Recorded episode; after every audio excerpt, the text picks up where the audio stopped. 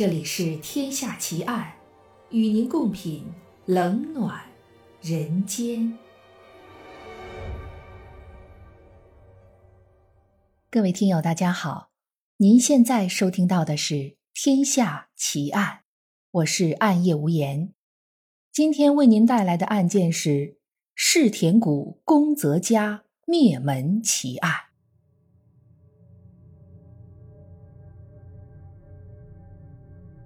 在我们《天下奇案》的第六十八集和第六十九集里，讲到了日本的整容杀手市桥达也。当年他被逮捕之前的悬赏金额高达一千万日元，按照现在的汇率来算，大约是六十五万元人民币。有听友给无言留言说，这个悬赏金额很高。是的。在日本，很多重大案件的悬赏金额都不低。比如有一起至今仍然挂在悬赏榜上的案件，提供线索或者协助破案，最高可以获得两千万日元的悬赏金。这桩案件就是有名的日本世田谷宫泽家灭门案。这桩案件让日本警方整整奔波了二十年。但却至今没有找到凶手。二零一九年的十二月三十日，日本警方第二十次来到当年凶案发生的现场，列队向被害人当年生活和被杀的房子鞠躬，再一次表达了识破凶案的决心。这桩案件线索很多，但疑点比线索更多。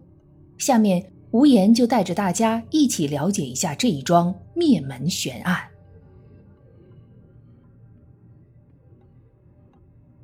二十年前的一九九九年十二月三十一日，正是被称为“千禧年”的前一天，几乎全世界的人都带着期待的心情，准备迎接二十一世纪的第一天。这天上午十点多钟。一位住在日本东京都世田谷区的老太太，像往常一样给住在隔壁的小女儿太子家打电话。平时太子和母亲都会在这个时间电话联系一次。太子会将一儿一女两个孩子交给母亲带一会儿，自己趁着这个时间去超市采购。然而今天老太太一连打了三个电话，都没有人接听。感觉到有些奇怪的太子母亲推开了门，也没有看到外孙和外孙女在门口玩耍，于是他便向女儿家走去。老太太用备用钥匙打开女儿家的大门，发现房间里弥漫着一股奇怪的气氛。老太太向里走了几步，她看到。女婿宫泽干夫侧躺着，蜷缩在地上，头上和身上布满了伤痕，身体下面是一滩血迹，看样子已经断气很久了。老太太吓得魂飞魄散，但因为心里记挂着住在楼上的女儿和孩子们，便手忙脚乱地跨过女婿的尸体，手脚并用地向二楼爬去。刚爬到二楼，老太太便看到楼梯口堆着一大堆乱七八糟的衣服，而衣服的下面，很明显有血迹渗出。老太太用颤抖的手扒开那一堆衣服，绝望的看到衣服下面是血肉模糊、早已死去的女儿和外孙女。接到报案的警方很快赶到了现场，除了死在一楼的男主人宫泽干夫，死在二楼楼梯口的女主人太子和女儿伊奈，年仅六岁的小儿子宫泽里也死在了二楼的卧室里。不过和其他人不同的是，宫泽里是被勒死的，身上并没有刀伤。本来是一个儿女双全的幸福家庭，却在新世纪到来的前夜被灭门。这起案件得到了日本警方的高度重视。在对案发现场进行了仔细的勘验之后，警方大致还原出了案发当时的情形。宫泽家的房子旁边就是东京的祖师谷公园。一九九九年十二月三十日晚上，大概十一点多钟。凶手从祖师谷公园的篱笆爬上了宫泽家的二楼，从二楼浴室的窗子进入屋子里。凶手第一个发现的就是在二楼卧室熟睡的小儿子宫泽里。他首先将睡梦中的宫泽里勒死。男主人宫泽干夫当时应该正在一楼浏览公司的电脑网页。听到响动的他想上楼看看发生了什么，却在楼梯口与凶手遭遇。凶手用一把柳叶刀将宫泽干夫刺死，宫泽干夫试图反抗，但却不是凶手的对手。凶手下手非常狠辣，甚至将柳叶刀的一片刀刃残留在了宫泽干夫的头骨里。解决了宫泽干夫之后。凶手回身走向三楼的阁楼，太子和女儿伊奈就住在那里。不过，此时凶手拿着的柳叶刀已经严重卷刃，不再锋利。当他发现这把柳叶刀无法杀死母女二人时，便转身走向厨房去拿受害人家里的菜刀。在这个空档。太子曾经试图用药棉给失血的女儿止血，但很快凶手就拿着菜刀回来，对着母女二人一顿杀戮，直到母女二人断气后仍然没有停手。太子的脸部被砍得面目全非，因为在和宫泽干夫搏斗的过程中，凶手自己也受了点伤，在杀掉一家四口之后。凶手找出被害人家中的医药箱，用创可贴、药棉、毛巾等东西来止血。在这个过程中，还喝了宫泽家冰箱里的一瓶麦茶，吃了一个哈密瓜以及四个冰淇淋。然后，凶手打开屋子里所有的抽屉、柜子，将存折、首饰、驾照等贵重的东西拿出来摆在一起。但最后。这些都没有被拿走，凶手只拿走了十五万日元的现金。做完这一切之后，凶手甚至还不慌不忙的在被害人的家里上了两次网，然后才从容离去。以上是当年案子刚刚发生的时候，日本警方早期的案发过程推测。不过，随着证据线索的罗列和时间的推移，这个过程是否真的就是当年凶案发生的过程，已经产生了很多不同的说法。也正是因为这个案子里的证据和线索太多、太没有章法，所以很多推测都很难立得住脚，这也让侦破工作困难重重。首先，凶手真的是从二楼浴室的窗子进到屋子里的吗？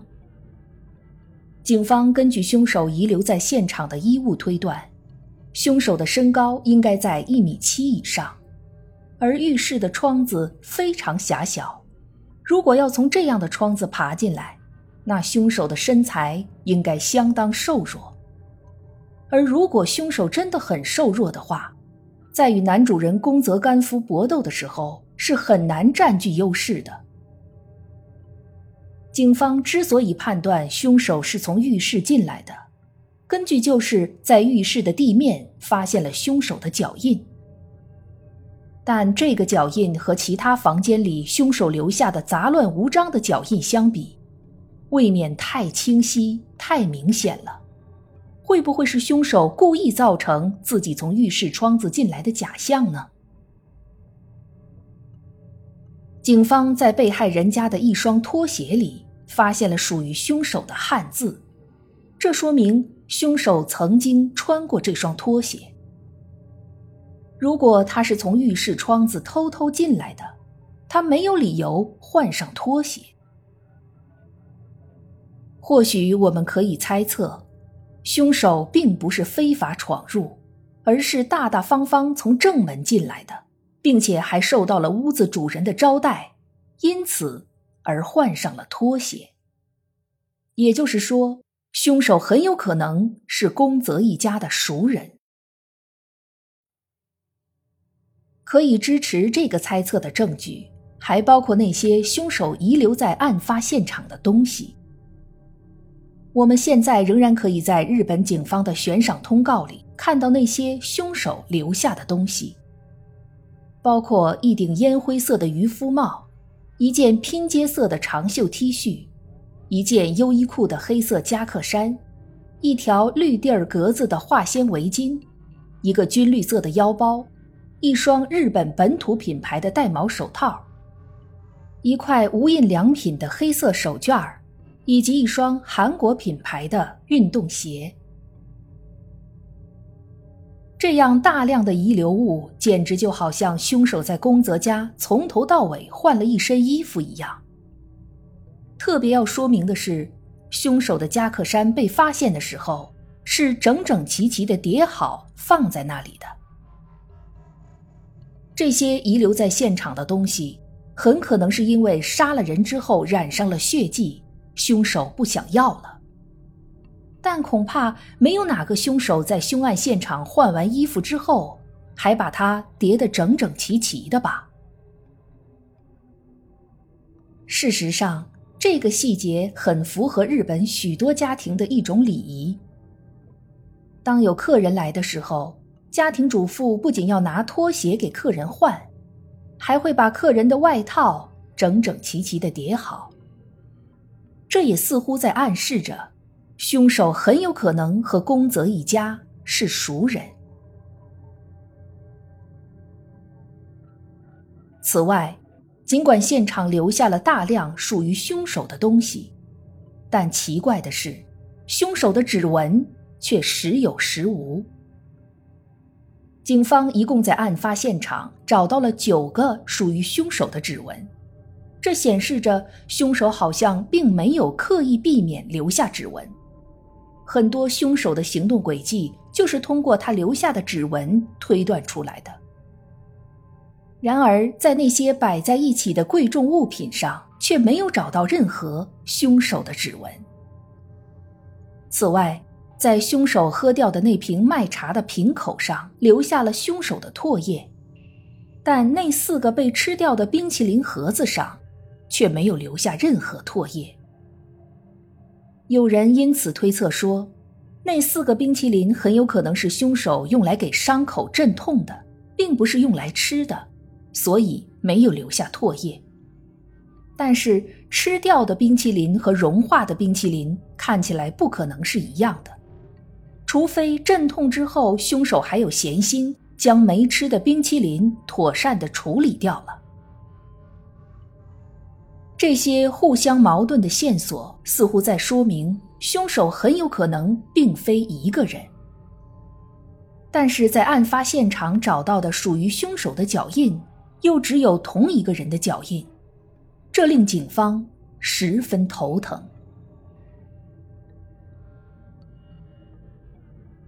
更让警方头疼的是，尽管在案发现场找到了凶手的指纹，但经过和日本当时的指纹库进行比对之后，却没有发现任何符合的记录。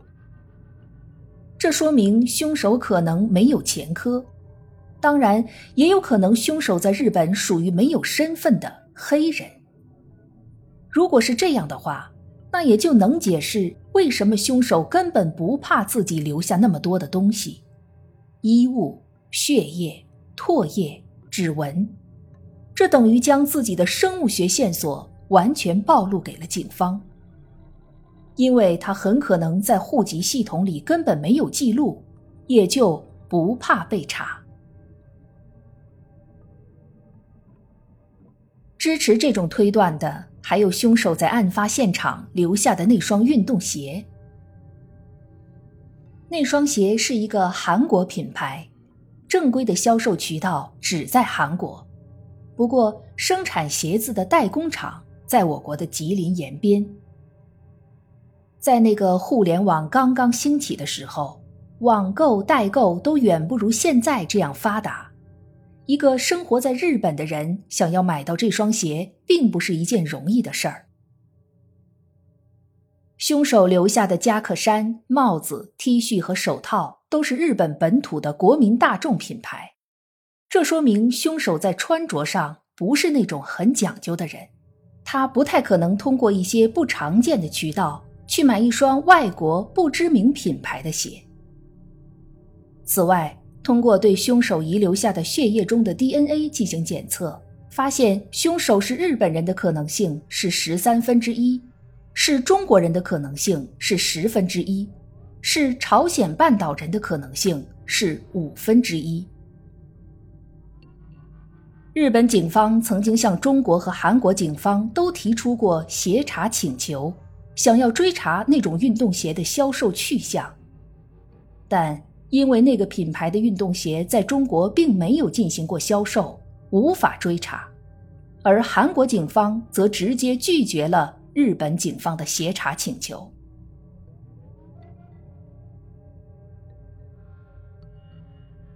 就像我们在开头时说到的那样，这起案件留下的线索虽然很多，但谜团比线索更多。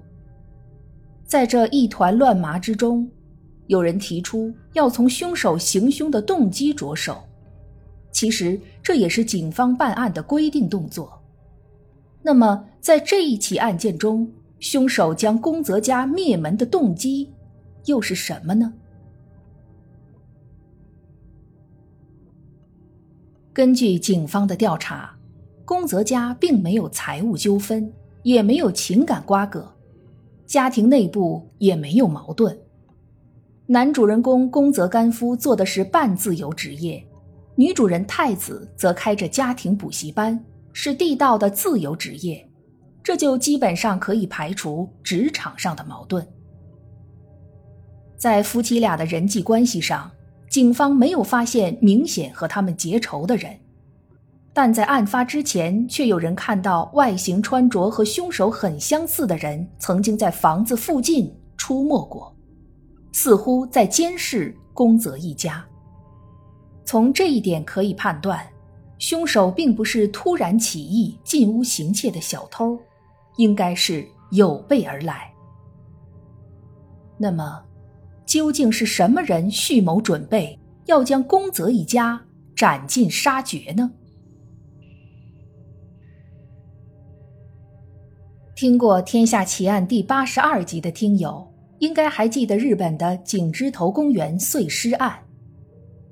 那个案子里的被害人川村诚一无缘无故被害，有人曾经猜测是不是日本的邪教组织奥姆真理教干的。这种猜测并不是空穴来风。那个时候，日本的大小邪教组织很多，虽然1995年之后，像奥姆真理教这样的大型邪教大多数被剿灭，但还是有很多其他邪教存在着。有的稍微改头换面，以另一种方式继续活动。这其中就包括一个来自韩国的邪教组织——永生教。这个邪教组织对自己进行了伪装，在日本许多地方开展那种类似于传销、洗脑一样的活动。表面上用一些普通人逆袭成为大佬的案例来给人打鸡血，实际上是在暗中吸纳成员。而宫泽干夫和妻子太子就是在这样的活动上认识的。后来两个人相爱结婚，却并没有退出活动。一直到二儿子宫泽里出生前，夫妻俩都和这个组织相安无事。但二儿子宫泽里生下来就有些先天的智力发育迟缓，说话和学习都很费劲儿。据说有组织成员建议太子让宫泽里也来参加活动，但太子不愿意。后来组织内部有传言说，就是因为宫泽夫妇不够虔诚，所以才生出了有智力障碍的小孩这种传言让身为母亲的太子非常不舒服，他便想要退出组织。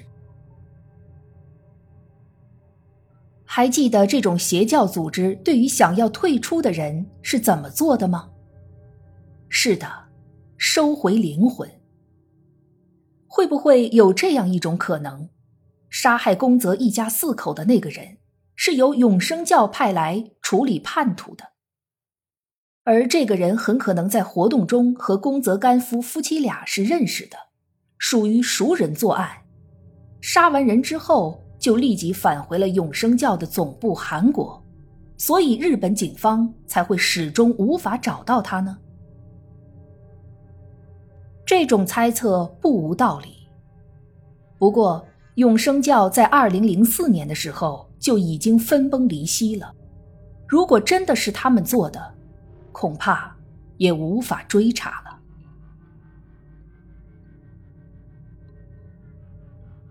当年和宫泽一家比邻而居的，一共有三十多户人家，但因为从一九九一年起，附近开始修建祖师谷公园，需要扩张土地，宫泽的邻居们逐渐都搬走了。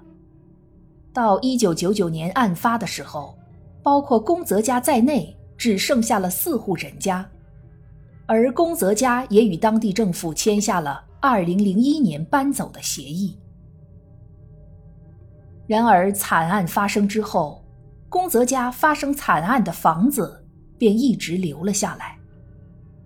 日本警方在房子前面搭了一个小棚子，派出警力进行二十四小时看守。宫泽家的房子成了那一带唯一的一栋房子，孤零零的伫立着。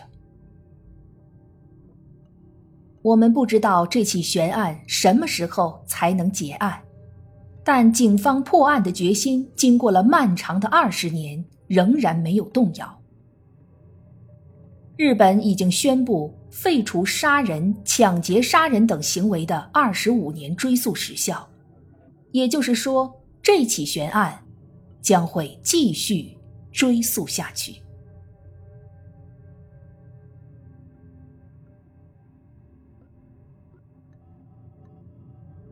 这一集的节目到这儿就结束了。如果你喜欢我的节目，请关注我或订阅我的专辑，谢谢。我是暗夜无言，让我们下一集再见。